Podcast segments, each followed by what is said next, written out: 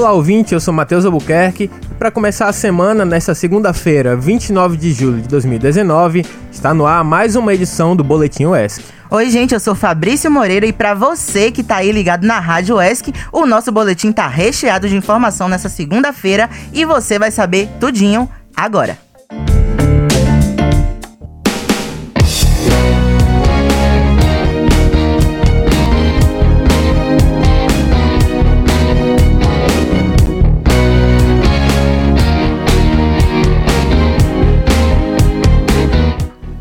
Então, ouvinte, fica ligado porque o Instituto Federal de Educação, Ciência e Tecnologia da Bahia, o IFBA, publicou o edital do processo seletivo para cursos técnicos em duas modalidades, integrado e subsequente, com ingresso em 2020.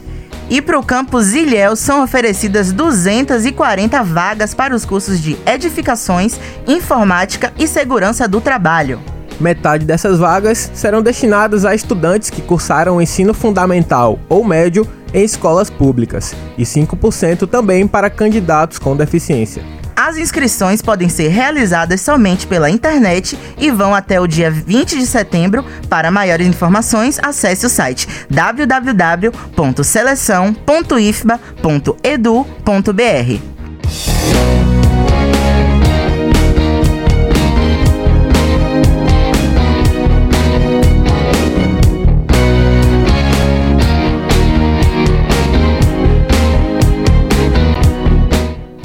e o deputado estadual Hilton Coelho, do PSOL, esteve no distrito de Itariri, aqui em Ilhéus, no último sábado, para um evento sobre o projeto do Porto Sul. Nosso repórter Pablo Brandão entrevistou o deputado aqui no nosso estúdio e você confere agora.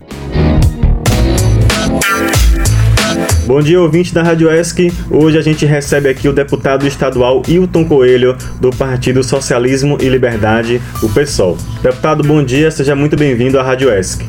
Obrigado, Pablo. Obrigado, Fabrício. É uma alegria muito grande estar aqui na Rádio ESC, pelo que ela representa, não apenas para a universidade, mas para toda a região, por vista da comunicação e da cultura. O deputado Hilton Coelho esteve na região nesse fim de semana para um evento sobre o Porto Sul. Deputado, o que foi possível perceber do Porto Sul, os impactos ambientais que esse projeto pode causar à região sul da Bahia? A perspectiva é sempre de tornar o nosso território um território que pode vir a ser saqueado por, pelas empresas oligopolistas internacionais.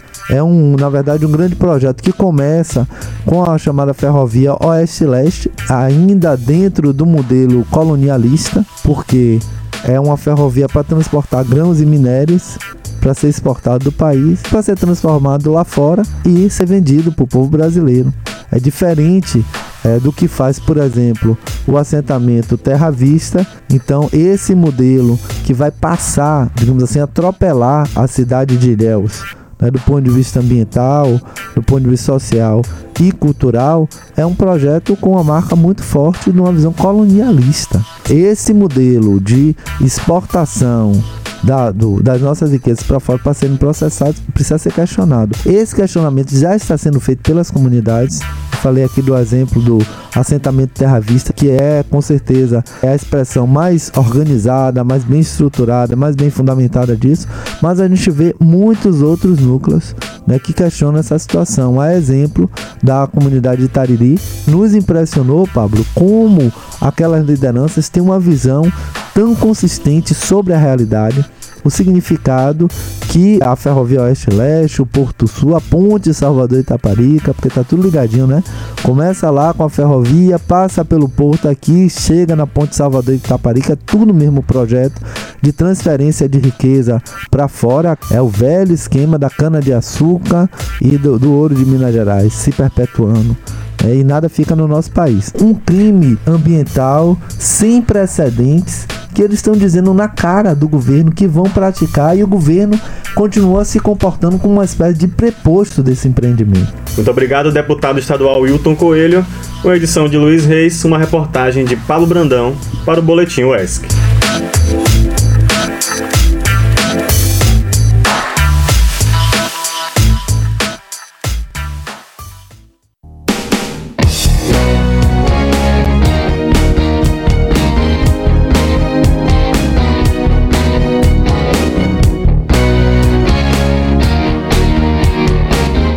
Muito obrigado, Pablo. E lembrando que essa semana a gente vai ter uma série de entrevistas com Wilton Coelho. Preste atenção e se ligue. Continuando com a programação, estão abertas inscrições para a seleção do curso de especialização em economias das sociedades cooperativas. É, essa formação aqui na UESC, na UESC será destinada a pessoas que tenham curso superior completo ou tenham certificado de conclusão de cursos de graduação. Quem tiver interessado deve se inscrever até o dia 31 de julho através do protocolo geral da UESC, que fica no térreo do pavilhão Adoninhas Filho. Gente, aqui embaixo. É, e se você busca mais informações, consulte o site da UESC no edital número 85 de 2019.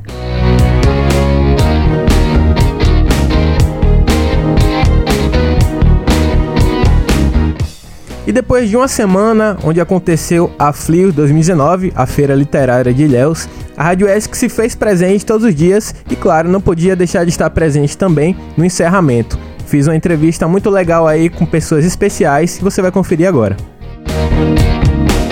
Rádio ESC presente na FLIS 2019, esse que é o dia de encerramento. Aconteceu agora uma atividade muito interessante, que foi o projeto Violão e a Palavra.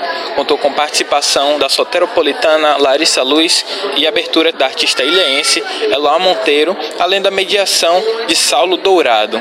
Antes da apresentação de Larissa Luz, a gente foi lá, trocou uma ideia com ela e ela falou um pouquinho mais sobre a expectativa dela para essa apresentação que foi linda, onde ela apresentou música músicas e também foi conversando um pouco mais sobre a temática abordada em cada composição dela. Larissa, é sua primeira vez na cidade, qual a expectativa para esse espaço hoje? Já vim aqui outras oportunidades com teatro, com outras coisas e estou muito feliz de poder estar participando de um evento que fala da importância da leitura, que traz a literatura dentro do contexto musical e propõe essa interação entre música e literatura. Eu sou as duas coisas, sempre fui. Minha mãe é professora e eu estudei letras também um tempo e, e adoro poder somar com esse tipo de movimento. Eu acho que a gente vai alcançar evolução e transformação através do conhecimento e da cultura. Então, é, ainda mais agora no contexto que a gente está vivendo, eu acho que se faz cada vez mais necessário que a gente esteja aqui preenchendo esses espaços e falando sobre essas coisas que a gente está falando. Verdade. Na sua opinião, é, qual a importância da composição musical, trazendo um pouco para a discussão que a gente vai ter hoje? É, a composição musical musical para pessoas e povos que historicamente tiveram direito à voz e expressão negados. É a música, a melodia, eu acho que faz com que o texto chegue de uma forma um pouco mais direta e mais profunda nas pessoas, né? Porque tem é, o movimento, tem a sensação, é, os sons eles remetem e trazem e levam a gente para lugares é, inusitados, né? Então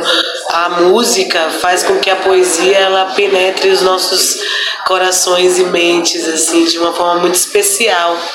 E o texto é fundamental para que a gente é, consiga entender linhas de pensamentos, sensações, demandas, para que a gente alcance o conhecimento de uma forma mais lúdica. É, existe a música e, e para mim é super importante que a gente tenha essa ferramenta para fazer com que informações cheguem nas pessoas. Nós, enquanto público, ficamos muito felizes né, com o seu último álbum, Trovão. Como é que tem sido o impacto desse álbum na sua carreira, nesse momento da sua carreira?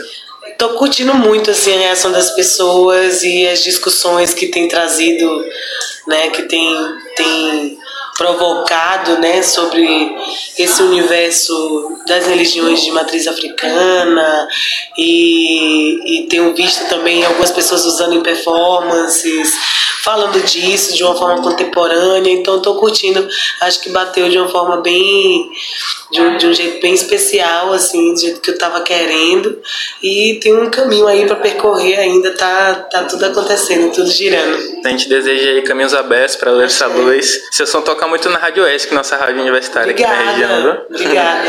A gente que agradece. Também conversamos com a coordenadora desse evento, Rita Argolo, e ela falou um pouquinho mais sobre o impacto positivo que a Flux 2019 trouxe para a cidade de Ilhéus. A gente trabalha nesse evento desde o ano passado, assim, são talvez um ano de preparação. A gente começou exatamente no segundo semestre do ano passado porque é um trabalho de, de curadoria, de levantamento de recursos, é, de planejamento, de divulgação, é um trabalho intenso e envolve diversas instâncias. Então, assim, esse coletivo de instituições e de pessoas estão, desde o segundo semestre do ano passado, gerindo a festa literária de Ilhéus. A universidade se fez de fato presente no, no ambiente de discussões envolvendo público de diversas faixas etárias, mas principalmente os jovens. É a formação de público, é a ampliação de consciência, é a discussão de temas que são urgentes na sociedade e que é papel da universidade discutir esses temas mas que a gente só pode fazer isso estando próximo das pessoas. Então, quando a gente saiu da UESC com a Feira do Livro e buscou vir para o centro da cidade, é entendendo que os deslocamentos, é, esse, esse deslocamento geográfico, ele é difícil. Então, a gente tentou favorecer isso, mas favorecer também por meio da, da formação. Então, por isso a gente oferece as oficinas, a gente faz as diversas, os diversos bate-papos temáticos, a, a, o cine debate, as apresentações artísticas, e a gente chega num saldo super positivo vendo, percebendo a carência de espaços dessa natureza, mas também a dureza que é realizar tudo isso. Eu sou Matheus Albuquerque e essa reportagem tem produção de Blenda Cavalcante.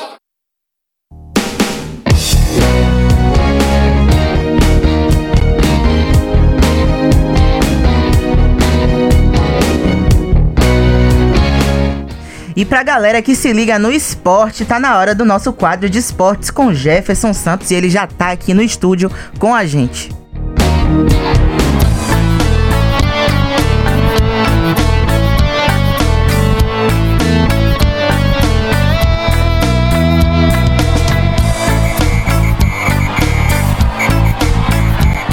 É isso aí, boa tarde Fabrício, boa tarde Matheus. Chegamos mais uma segunda com o quadro de esportes. E chegou ao fim o Mundial de Esportes Aquáticos em Gwangju, na Coreia do Sul. A equipe brasileira voltou com algumas medalhas. Nos 50 metros borboleta, Nicolas Santos se tornou o nadador mais velho a ir ao pódio em mundiais. Aos 39 anos, conquistou a medalha de bronze. Nos 50 metros peito, dobradinha brasileira. Felipe Lima ficou com a prata e João Gomes bronze. E o que falar de Etienne Medeiros? Essa mulher está voando. Mais uma medalha para conta. A medalha de prata veio com 27 segundos e 44 centésimos nos 50 metros costas. Parabéns aos medalhistas.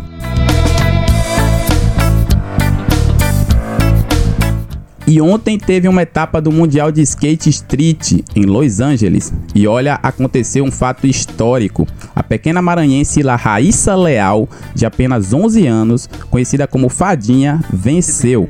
Ela se tornou a skatista mais jovem a conquistar uma etapa de Mundial. Um parabéns de respeito a essa moleca talentosa.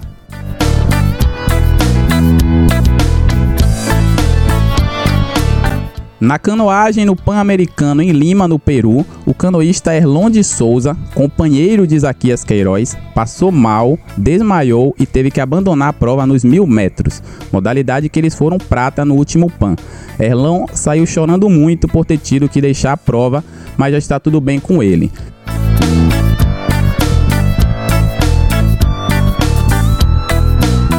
E chegou informação aqui agora da nossa produção, o parceiro Rafael Souza, que o Isaquias Queiroz ganhou no individual nos mil metros, agora no Pan de Lima, em Peru. Olha, a Fórmula 1, que segue 100 brasileiros, teve a sua 11 etapa de 2019. O GP da Alemanha, com chuva, foi vencido por Max Verstappen. Sebastian Vettel fez grande corrida, saindo da última colocação para o segundo lugar da prova, e surpreendentemente Daniel Kvyat, com a STR, terminou na terceira posição. Já Lewis Hamilton derrapou, comprometeu sua corrida e terminou apenas em nono, porém segue liderando com folga o Mundial de Pilotos.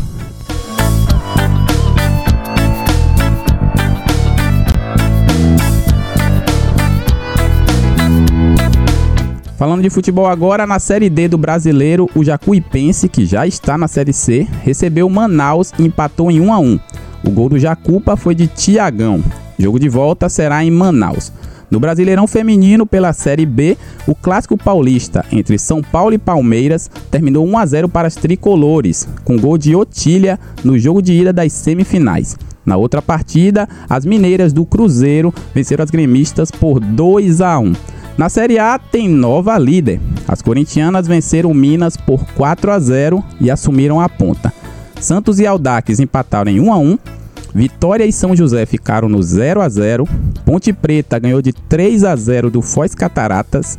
Kinderman venceu o Flamengo por 1 a 0. As baianas do São Francisco, infelizmente, perderam de 5 a 0 da Ferroviária.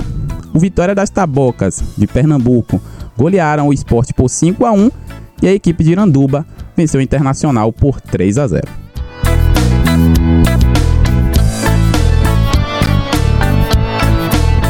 E o Brasileirão masculino chegou à sua 12ª rodada e tem novo líder. O Palmeiras, com o time praticamente todo reserva, empatou em 1 a 1 com o Vasco. Gol do Vasco foi de Marrone de cabeça e o Palmeiras fez com Gustavo Scarpa cobrando pênalti. O Verdão perdeu a liderança do campeonato. E o Internacional, também com time reserva, venceu o Ceará pelo placar de 1 a 0, gol de Sarrafiore.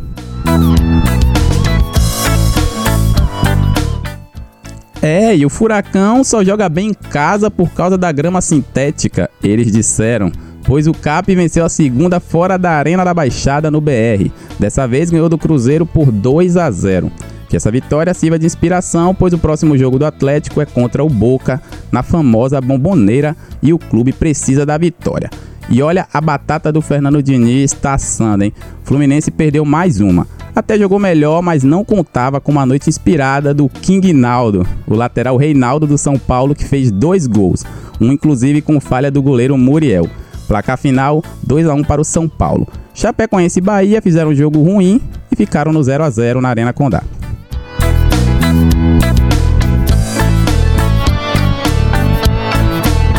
Já por outro lado, Flamengo e Botafogo fizeram um belo jogo no Maracanã. Cícero abriu o placar para o Fogão, Gerson fez um golaço e empatou, Gabigol virou o jogo em bela finalização de primeira, Diego Souza soltou uma bomba em cobrança de falta e empatou, mas Bruno Henrique decidiu o jogo. Destacar a atuação de Rafinha, o lateral do Flamengo jogou muito. Deveria ter sido expulso se o árbitro não tivesse feito vista grossa, mas ele não tem nada a ver com isso, né? Será que ele resolve o problema antigo das laterais do Flamengo? Vamos ver. E agora quem dá bola é o Santos. O Peixe é o novo líder do Brasileirão. O Alvinegro venceu o Havaí na Vila Lotada e assumiu a liderança do campeonato. Derlis Gonzalez, Carlos Sanches e Felipe Jonathan fizeram os gols do Santos. João Paulo, o gol do Havaí. Agora a jogada do Soteudo no segundo gol do Peixe foi coisa linda. Deixou a zaga do Havaí atordoada. O baixinho é problema, hein?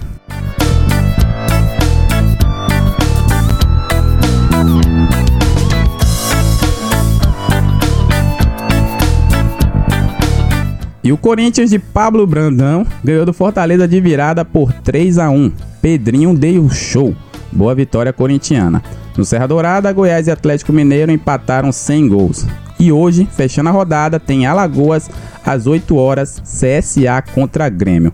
E olha só para fechar o quadro de esportes agora, desejar boa sorte ao garoto Zé Luiz. Ele tem apenas 14 anos, é daqui de Ilhéus e vai passar por um período de testes no Flamengo. Que tudo dê certo para ele. E assim que terminamos o quadro de esportes hoje, obrigado Matheus, Fabrício, é com vocês. Valeu, Jefinho. Agora você ouvinte tá ligado em tudo que aconteceu, que vai acontecer aí no que diz respeito aos esportes. Aqui na Rádio S que é assim. Não é só futebol, não é só futebol masculino, você fica sabendo de tudo. Valeu, Jefinho. Então agora fica ligado na previsão do tempo. O friozinho vai continuar aqui na região. E para o dia de hoje em Ilhéus, as temperaturas variam entre 20 e 26 graus. Para Itabuna, a variação é a mesma, mas com possibilidade de chuvas, assim como aqui em Ilhéus. A previsão do tempo de hoje para Itororó é de chuva a qualquer momento, com variação entre 18 e 20 graus. E é nesse clima de chuva que a gente encerra por hoje o nosso boletim UESC. Lembrando que agora a gente tem aplicativo para quem tiver interesse em ouvir nossa transmissão ao vivo. Continue acompanhando nossa programação e amanhã a gente está de volta. E para você que continua aí acompanhando nossa programação, logo em seguida ao Boletim ESC, você vai ouvir o especial do Festival Universitário de Música da Rádio ESC com a banda Insalubre, que foi a segunda colocada. Aproveita também para conferir o nosso conteúdo no Spotify, que agora está disponível lá. Sempre que acaba o boletim ESC, você pode ir lá e ouvir de novo ou então mandar para seus amigos. É só pesquisar por Rádio ESC e seguir o nosso perfil. Tchau, tchau e até amanhã. Tchau, gente.